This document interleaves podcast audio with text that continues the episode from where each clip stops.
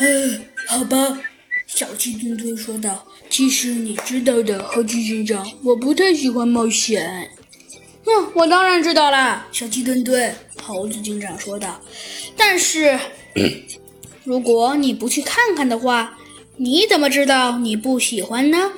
这个，呃，小鸡墩墩叹了口气，说道：“好吧，就这样。”咱们的猴子警长和小鸡墩墩一起走入了这个城堡。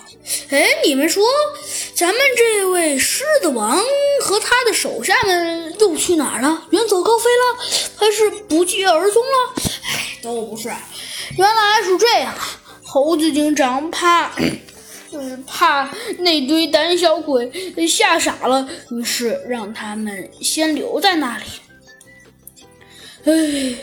小鸡墩墩说道：“猴子警长，啊，干干什么呀？”猴子警长问道。“猴子警长，我想问你个问题。”“什么问题啊？”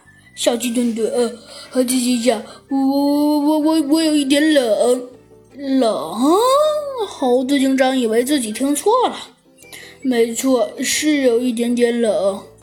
啊，你怎么会冷呢？小鸡墩墩，猴子警长问道。